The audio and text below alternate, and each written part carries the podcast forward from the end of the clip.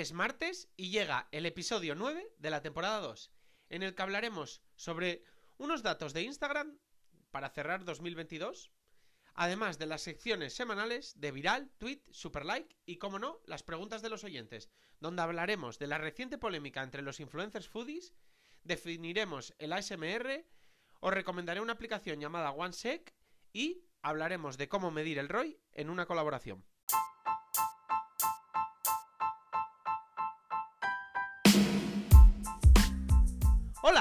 Soy Iván Blanco y esto es Marketing de Influencers. Un programa perfecto para todo tipo de profesionales, desde aspirantes a influencers, pasando por influencers, creadores de contenido, marcas, emprendedores y por supuesto todo tipo de profesionales del marketing. Aquí desterraremos mitos y prejuicios que existen contra este sector, explicaremos cómo llevar estrategias de marketing de calidad trabajando con ellos y hablaremos de temas de actualidad.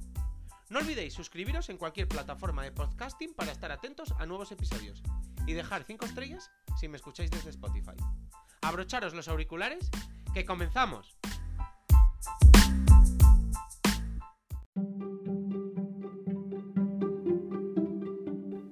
Comenzamos con el viral de la semana. ¿De qué se habla estos días alrededor del marketing, las redes sociales y los influencers?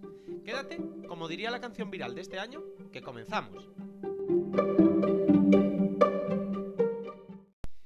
Se ha hablado y mucho estos días de la polémica entre dos influencers, bueno, entre dos, ¿no? Entre más. Pero bueno, destapó la liebre un influencer del mundo foodie en el que hablaba un poco de la conducta desleal de, algunos compañeros dentro del sector que se dedicaban a, ir a restaurantes, restaurantes por los por los que recibían, bueno, por los que por esa visita recibían un, un fee, digamos, y subían el contenido de los vídeos como creadores de contenido, en plan, he descubierto este restaurante en medio de la carretera de Huelva y me parece increíble. Y en verdad no era así porque era una colaboración pagada. Y señalaba que, bueno, que a todos, la mayoría de los compañeros del sector que seguía, se, se estaban lucrando a, a, base de engañar, como quien dice, a sus seguidores. Bueno, a raíz de esto, pues bueno, mm, varios eh, compañeros entraron al trapo, le comentaron y bueno, el salseo típico. Pero vamos, eh, me parece un tema perfecto un poco para recordar el podcast que ya hice en un hace un tiempo hablando de un poco la conducta desleal entre influencers y para para un poco volver a traer el tema a colación porque sigue siendo un tema que está vigente y seguimos viendo como al final los creadores de contenido y los influencers pese a no ser lo mismo exactamente, muchas veces sí son la misma persona, pero no es el mismo tipo, digamos, de acción.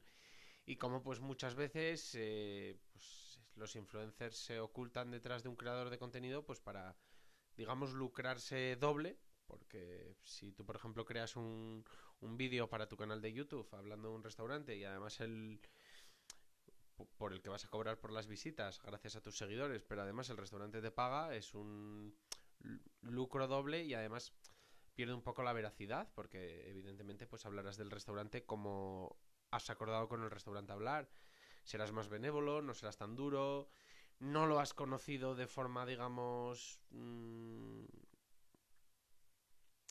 casual, sino que lo has encontrado pues porque te ha contactado o tú lo has contactado, etcétera, etcétera. Entonces, pues no indicar eso durante el vídeo, no indicar que, que, es una colaboración pagada, etcétera, etcétera, pues engaña un poco pues a evidentemente a tus seguidores, pero por supuesto le doy un poco la razón al, al influencer que destapaba un poco la liebre, al final es una conducta desleal con el resto de compañeros, que pues evidentemente cuando tienes que buscar restaurantes tú solo, em, pagar cuentas, etcétera, etcétera, pues no es lo mismo que otros compañeros que pueden tener el doble de inversión porque están recibiendo el mismo dinero que tú, si por ejemplo tienen tus mismas visitas más el del restaurante y bueno, pues ese dinero se lo pueden gastar en, en crecer más rápido y en, y en crecer más, digamos. Entonces, sí, es una conducta totalmente desleal y me parece que se ha hablado más del salseo, de que dos personas públicas discutan en público, pero, pero esconde lo que hay detrás y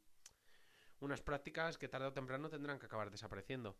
Y nada, pues me gustaría saber qué opináis y si, si os resulta sencillo identificar cuando es una colaboración pagada, cuando no, si necesitáis que os lo indiquen, si no, porque hay mucha gente que me dice que se nota perfectamente y que no hace falta indicarlo, que se sobresupone, pero yo creo que no, porque algunas veces, no sé, yo viendo algunos vídeos sí que me ha parecido que era real, pero bueno. Os escucho, os leo, me, me vais contando a ver qué, qué opináis de este tema. Como mencionábamos al principio del episodio, hoy vamos a hablar un poco de datos de influencer marketing mm, de 2022, los más actualizados ahora mismo, que nos vienen a ayudar un poco a, establecer un poco cómo está el, digamos, el sector y a ver con perspectiva el, futuro o lo que hacia dónde va el sector cara a 2023. Este estudio con el que me, con el que me he topado, y la verdad es que me ha parecido muy interesante, es de IAB Spain en, asociación con, con Nielsen, que es una compañía líder en información, datos, análisis de audiencias, etcétera, etcétera. Y el estudio, la verdad, que, que arroja datos muy interesantes. El primer dato, que me parece de los más interesantes, es que en Europa, digamos que hay 10,5 millones de, influencers activos, pero activos en Instagram, TikTok y YouTube. Es decir, no tiene en cuenta otras redes sociales como podrían ser Twitch, Twitter, que, bueno, digamos, primero no están muertas y segundo, yo, vamos, yo conozco bastantes personas que, digamos, que la base de sus seguidores está en, en Twitter, sobre todo, y bueno, algún que otro perfil queda en Twitch. Es verdad que los de Twitch suelen tener también una base de seguidores en otras redes sociales, pero, pero bueno, seguramente algún caso hay. Y bueno, a ver, 10,5 millones de seguidores, teniendo en cuenta que en Europa más o menos hay 750 millones de personas. Digamos, estamos hablando de, de uno de los continentes menos poblados del mundo me parece me parecen números bastante bastante interesantes y estamos hablando de, de una población, digamos, bastante, bastante activa en redes sociales y, digamos, un, mercado bastante importante cara al, cara al influencer marketing. Y creo, y ya yo creo que ya estamos viendo indicios sobre ello, que digamos que no, no todo viene de, Estados Unidos y, y, ya Europa es propulsora en, en, diferentes, en diferentes temas. Pero bueno, vamos, vamos un poco más allá, vamos a España, que creo que es lo, lo, más importante, digamos, de, esto, porque al final es lo que más cerca nos toca. De esos 10,5 millones de influencers, 1,56 están en España. Es decir, España agrupa el 15% de, de los influencers de toda Europa. Esto tiene lógica, sobre todo teniendo en cuenta que, bueno, España es el, el cuarto país más poblado de, de Europa, con, bueno, 47 millones. Pero bueno, no deja de ser interesante como al final los, números se traducen en, realidad y España es un país bastante activo en redes sociales y bueno, que está produciendo bastantes influencers, digamos. De, de otros países, solo digamos eh, Reino Unido y, e Italia tienen más, más influencers que nosotros. Y a la vez, eh, Alemania y Francia tienen más o menos los mismos. Esto, por un lado, es positivo pero a mí también me ha dejado con, digamos, un poco alerta, porque lo de Reino Unido es muy comprensible. Al final son 2,4 millones de influencers en un país que tiene menos habitantes que España, pero es eh, angloparlante y digamos que pues al final son influencers que pueden ser seguidos por muchísimos más países. Pero sin embargo, España, que es el, el segundo donde Mm, digamos, la comunidad potencial mayores gracias a la Latinoamérica, los números son buenos, pero digamos que podrían ser mejores porque Italia, que digamos, sus sus, sus influencers pueden llegar a, a, menor número de personas porque hay muchísimas menos personas en el mundo hablando italiano que hablando castellano tiene más seguidores que nosotros o sea tiene más influencers que nosotros y además tiene influencias muy importantes como Kaby Lame o, o Ferrani que, arrasan en todo el mundo sin, sin ser su idioma nativo precisamente el inglés. Así que digamos que son datos positivos, pero son también datos a, a coger un poco en, con pinzas porque España todavía podría estar más arriba. De ese 15% de, de influencers que es europeos que son españoles, que como decíamos eran 1,56 millones. El 37% están en Madrid y luego la siguen Barcelona, Sevilla y Valencia. Esto sí que no, no es ninguna novedad.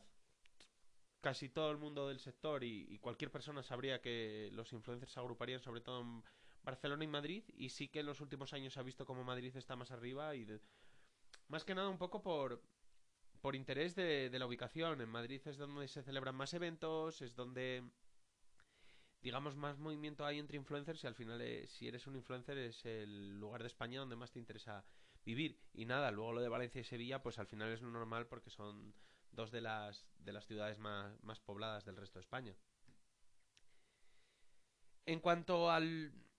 Un dato que sí me ha parecido bastante curioso, que era ya hablando de, de la población española, decía que dos de cada 100 habitantes en España tienen más de mil seguidores en Instagram. Este dato primero me pareció curioso, pero luego entré en mi Instagram y miré, bueno, pues a, amigos y conocidos que tengo cercanos y personas no ni influencers ni para nada tampoco demasiado activas en redes sociales. Y sí que es verdad que gran mayoría de ellos si no tienen mil seguidores están cerca o los sobrepasan ampliamente pero al final digamos que que es una cifra bastante común. Y esto a diferencia de lo otro sí que me deja claro que, que es que en España es un país bastante activo es decir, este estudio no entraba en eso y sí que me parecerían números interesantes, pero en España estoy seguro de que dentro de, Europa somos de los países que más redes sociales consumimos, más tiempo les dedicamos e incluso que mm, al final más activos somos dentro, dentro de las mismas. Al final Instagram sobre todo ha sido una red social que, que ha entrado muy fuerte en España y, digamos que, su éxito ha sido bas, bastante alto. Al final casi todo el mundo, digamos, que tiene un smartphone tiene Instagram, sube fotos, es medianamente activo y es rara la, la persona con un smartphone que, que no tiene Instagram. Ya casi se ha asemejado, no llega a ese nivel, pero a, a WhatsApp, digamos. Entonces, sí que era un, un número que al principio me sorprendió, pero luego si te paras a pensarlo, es lo, es lo común porque al final Instagram es la red social en la que más tiempo llevamos, por tanto es en la que más seguidores, digamos, se van acumulando con el, con el paso del tiempo y al final es, es normal que la mayoría de, de, personas pues acumulen más de mil. En cuanto al, al género de... De los influencers, pues nada, TikTok sobre todo era una... No es ninguna novedad, pero bueno, sí que es interesante porque confirma lo que sospechábamos. TikTok la mayoría son mujeres, en YouTube la mayoría son hombres y en Instagram la, la proporción, digamos, que está, que está más equilibrada. En cuanto a generaciones, TikTok, eh, la mayoría de influencers son de la generación Z. En Instagram, la mayoría de influencers son millennials. Y en YouTube sí que había un poco de todo. Hay desde millennials, generación Z, gente más adulta. Digamos que, que está un poco más repartido. Y bueno, es algo que si nos paramos un poco a, a pensar y a ver quién está teniendo éxito y en qué red social, pues al final podíamos llegar fácilmente a esa conclusión. Lo que sí me pareció mm, más interesante y, bueno, igual no tan intuitivo era el, el, digamos, el reparto de influencers, de la típica división de influencers teniendo en cuenta sus seguidores, dependiendo de las diferentes redes sociales. En Instagram, el 92% de los influencers son nano, es decir, están entre 1 y 10.000 seguidores. El 92%, que me parece una cifra escandalosa. El 7 siguiente por ciento están entre. son los micro y los que están entre 10 y 50. Es decir, el 99% de los influencers tiene menos de 50.000 seguidores.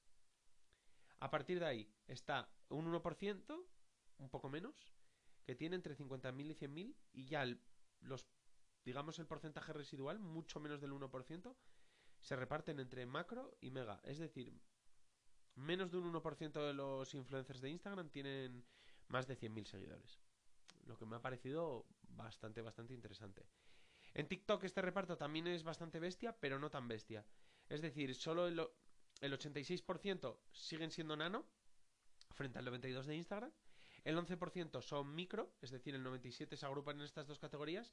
Pero sí es verdad que hay un 1% para macro influencers. Perdón, para mmm, influencers entre 50.000 y 100.000, perdón y un 2% para macro influencers, es decir, con 100.000 o más seguidores. Lo que ya me ha parecido, bueno, un poco más, digamos, más repartido. Y ya YouTube sí que es la más repartida. Y luego, si queréis, entramos un poco en profundidad a comentar por qué, que yo creo que tiene sentido. Pero el 62% son nano, el 22% son micro, es decir, el 84% se agrupa aquí, pero queda un 5% para influencers entre 50.000 y 100.000 seguidores, un 9% para los macro, es decir, entre 100.000 y un millón, y un 2% para influencers con más de un millón. Yo creo que YouTube, por lo que la crítica que estaba haciendo antes, es la que los, digamos, influencers de la plataforma más han abierto a Hispanoamérica, por lo que se ven los números, que muchos más pueden llegar a, a pasar el, millón de seguidores, que si no es muy difícil ciñéndonos solo a los, a los habitantes de España. Y a la vez demuestra que es más, digamos, es más fácil o es más agradecida para crecer YouTube o es más difícil estancarse. Es decir, llegar a, a pasar los 50.000 seguidores, estar entre los 100.000 y tal, poco a poco va siendo más común y a la vez creo que si hay menos nano, también se debe un poco a, a los ingresos. Es decir, en YouTube no es, digamos que no es como Instagram, es una red social quizás un poco más costosa porque al final digamos que el, el, vídeo es más costoso, lleva más tiempo grabar, no solo en dinero, sino digamos también en un poco en, el tiempo que requiere. Requiere más tiempo, más trabajo, más edición, etcétera, etcétera. Y digamos que si te estancas entre mil y diez mil seguidores, pues puedes acabar dejándolo, porque al final, pues digamos que los, los ingresos van a ser muy pequeños frente al tiempo que te requiera y a los gastos y a los gastos que te provoque y digamos que puede ser más fácil que abandones la plataforma. Entonces, si no tienes posibilidad de crecer, pues es más fácil que lo dejes. Por eso yo creo que es con diferencia la que menos nano influencers tiene. Y por lo que casi ya el 38% ya pasan los 10.000 seguidores en, en adelante. Y a la vez creo que es la que poco a poco, si vas llegando a un número interesante y sigues, digamos, subiendo vídeos, etcétera, etcétera, la que es más fácil crecer, más fácil hacerte viral y, ir subiendo. A día de hoy. Más que nada por su algoritmo, porque al final no es una red social en la que tú entres y veas a los que sigues, sino que más bien va por recomendación. Entonces, bueno, en eso muy parecido a TikTok. Entonces, poco a poco, pues al final, al final vas, vas viendo, digamos, un poco el, el contenido de la gente que más éxito está teniendo, con lo que es más fácil que lleguen a ti. Y luego, por último, el último dato y no menos importante. Esto es... Eh, esto iba un poco de la inversión publicitaria o inversión de marcas en, influencers. Pues digamos que más del 50% de, de esta inversión estaba en moda, comida y viajes. Es decir, de todos los influencers españoles, que habíamos señalado que eran 1,6 más o menos.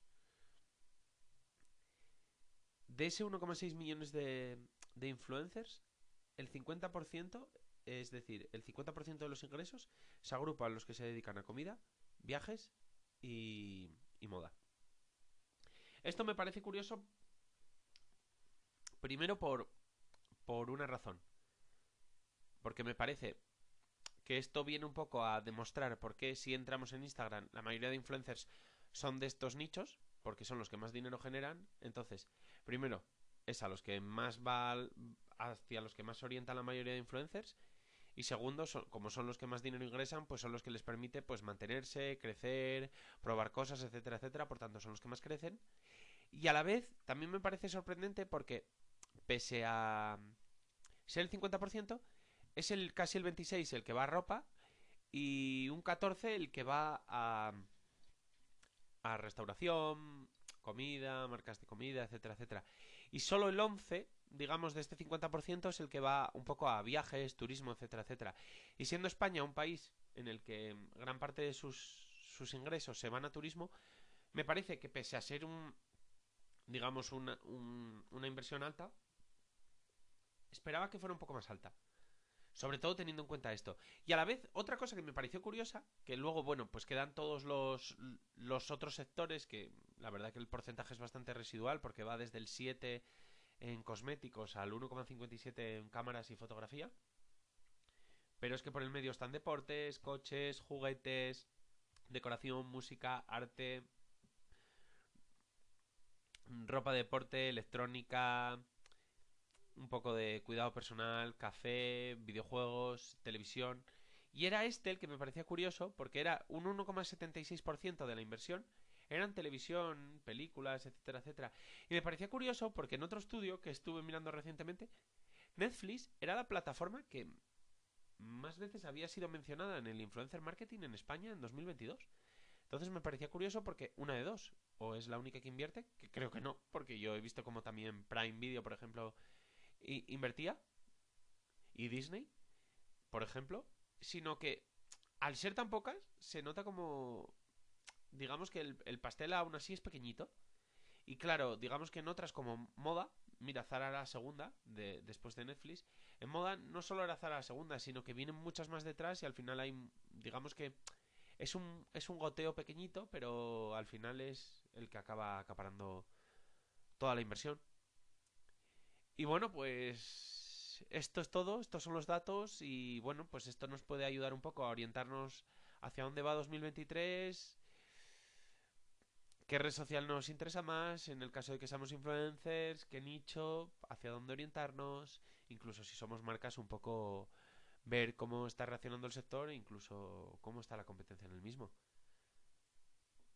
Así que nada, contadme, contadme qué os parece, si algún dato os ha sorprendido, si la mayoría os los imaginabais o, o bueno, las impresiones que os ha generado todos estos datos.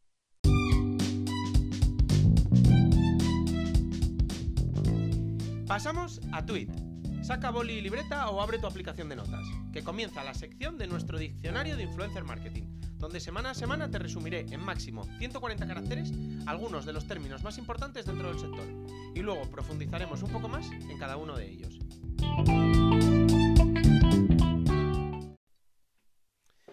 Hoy vamos a describir la palabra, bueno, las siglas ASMR. Allá vamos. El término ASMR es un neologismo que proviene del inglés y que significa respuesta sensorial meridiana autónoma. Se utiliza para sonidos que en determinadas personas provocan una reacción placentera. Saliendo de la definición, casi todos ya sabéis lo que era ASMR, solo quería, mm, bueno, ponerlo aquí en el diccionario de influencer marketing un poco para que para que vierais cómo se está utilizando ahora en el influencer marketing. Mucha gente estaba utilizando este, estos ruidos que iban desde pues, sonidos de la naturaleza, rascar algo, eh, sonidos con la lengua, etcétera, etcétera, porque le, le, provocaban determinados placeres. Reconozco que yo no soy... Mm, debo ser algo inmune a esos tipos de sonidos porque a mí no me, no me provocan nada, incluso algunos me parecen molestos, pero a mucha gente sí que le relajaban, le ayudaban a dormir, etcétera, etcétera. ¿Y qué me he fijado desde hace poco y por eso lo relaciono con el influencer marketing? Que han surgido muchos vídeos de influencers dentro de Instagram y TikTok que se aprovechan de estos sonidos para lo que me ha parecido, la verdad, una genialidad para hacer su propio contenido. Es decir, se aprovechan de estos sonidos en una receta, en un unboxing, en determinadas cosas en las que normalmente se ponía una música porque eran resultados, digamos, desagradables. Abrir una caja con un cúter para hacer un unboxing no era un sonido que soliese quedar bien en, en vídeo, por tanto, normalmente pues recurrían a poner una música de fondo. Pero ahora intentan, como quien dice, subir el volumen de, esos sonidos y aprovecharlos pues un poco con las técnicas de ASMR, quedando vídeos, además, como... Sí que es verdad que quedan como muy limpios y tienen, pese a que yo me considero inmune, un poder de atracción mayor. Así que me, ha parecido de verdad muy buena idea. Sé que lleva tiempo, ¿eh? No, tampoco digo que se lleven dos semanas, pero no sé. No me había parado a pensar en ellos hasta. Hasta el otro día que dije, es que tiene algo hipnótico realmente el vídeo. Y no sé, me parece como esto que siempre vengo a demandar en, dentro del sector, que es un poco esa búsqueda de de intentar innovar, de ser creativo, de buscar, no sé, nuevas vías, nuevos caminos, pues esto pese a que es una pequeña cosa, evidentemente, es un poco ese camino, esa forma de, de hacer cosas nuevas o de intentar hacer cosas interesantes o distintas. Así que nada, decirme qué os parece, si os gusta, si utilizabais el ASMR en vuestro día a día o en determinados momentos, si lo habíais visto en este tipo de vídeos que os digo, si lo habéis utilizado vosotros, etcétera, etcétera. Contadme un poco, ya sabéis, siempre es un gusto hablar con vosotros y, siempre me ayudáis a, a entender un poco más todo.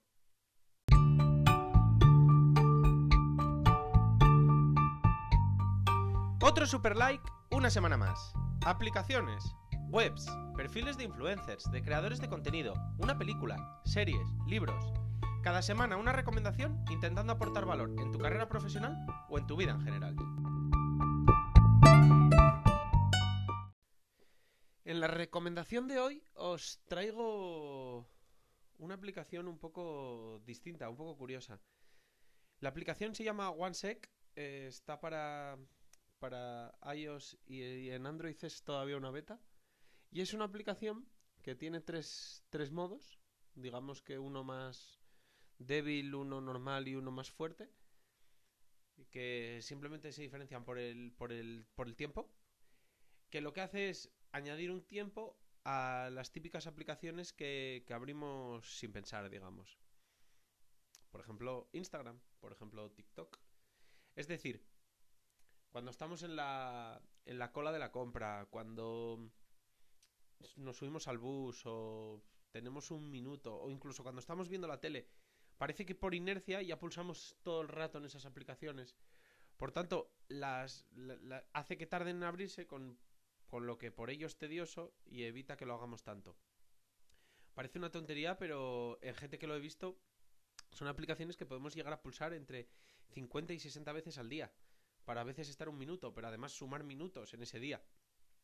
Por tanto, es útil es interesante, la podemos configurar para las aplicaciones que queramos.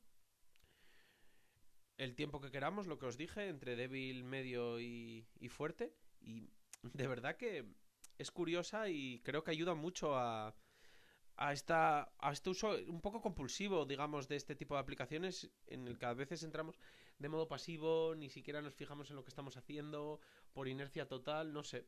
Me parece curiosa, me parece útil. Yo la he puesto, me ha sorprendido bastante. Mm, también me ha desesperado bastante. Alguna vez que necesitaba entrar rápido en alguna aplicación y, realmente he dicho, ¿por qué estoy haciéndome esto a mí mismo? Pero realmente es que tiene sentido que me lo haga. Así que nada, os la recomiendo fervientemente y, y, contarme si la instaláis, contarme si os pasa, si os habéis dado incluso cuenta de que entráis algunas aplicaciones por simple inercia y bueno, ¿qué pensáis, qué pensáis de todo esto?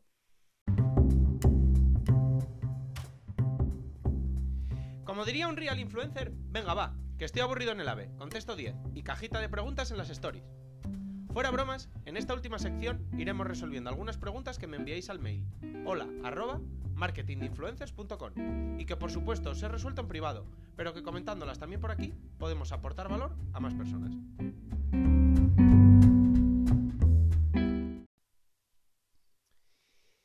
La pregunta de esta semana es complicada. Me, contactaba una marca para preguntarme un poco cómo, medir el, el, ROI, el retorno de, inversión, de una campaña con, influencers. Esta pregunta no es sencilla. Primero por... Lo, más sencillo hasta ahora... Bueno, lo más sencillo de la pregunta, digamos, va a ser el, el ROI. la parte de la inversión. El retorno es lo complicado. Por la parte de la inversión creo que es fácil. Si realizamos una campaña con cinco influencers en la que le regalamos, vamos a decir, cinco anillos, cuyo cuyo valor para nosotros, no el, el, precio que ponemos de venta al público, es de 10 euros. Pues son 50 euros. El envío son otros 5 euros. Pues por otros 25, 75.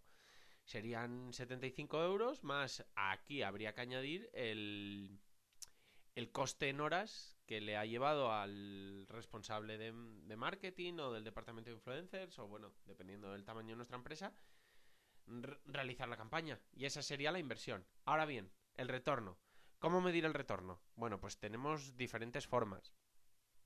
Por un lado, si le hemos dado eh, cupones de descuento al, a estos influencers, pues sería medianamente fácil, porque entonces veríamos un poco cuánto se vende con esos cupones, cuál es el beneficio de esas ventas y ahí nos saldría el retorno. Si el beneficio es inferior a esos 75 euros más las horas, pues sería una campaña que eh, económicamente daría un beneficio negativo.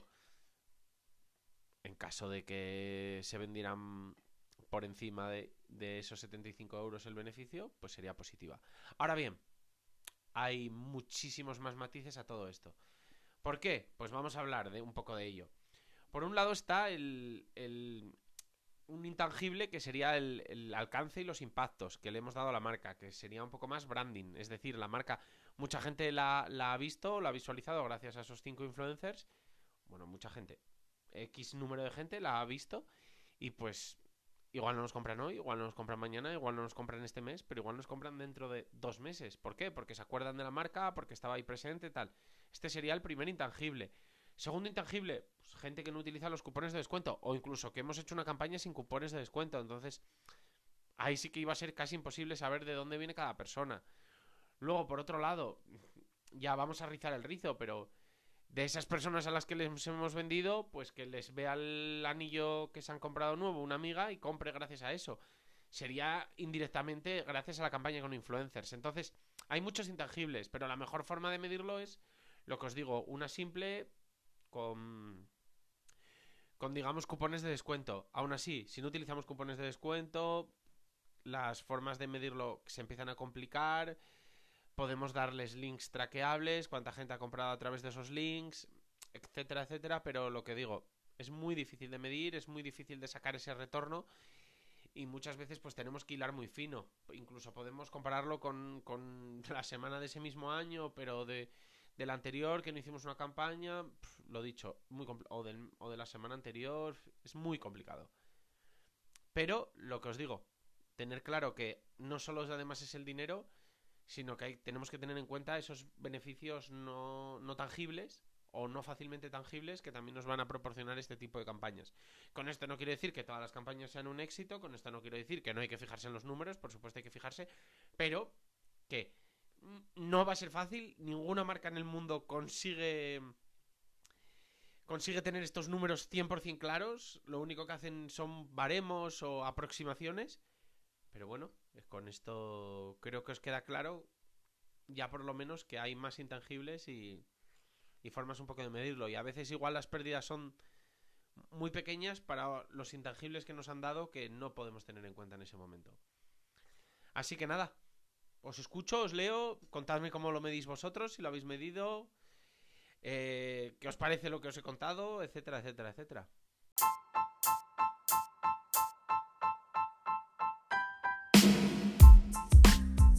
Y hasta aquí el programa de hoy. Muchas gracias por escucharme. Ya sabéis que os resuelvo cualquier duda y os leo en hola arroba marketinginfluencers.com. Me hace muchísima ilusión que me escribáis y contesto a todo el mundo. Y por supuesto, pasaros por mi web marketinginfluencers.com donde encontraréis muchos más contenidos en diferentes formatos.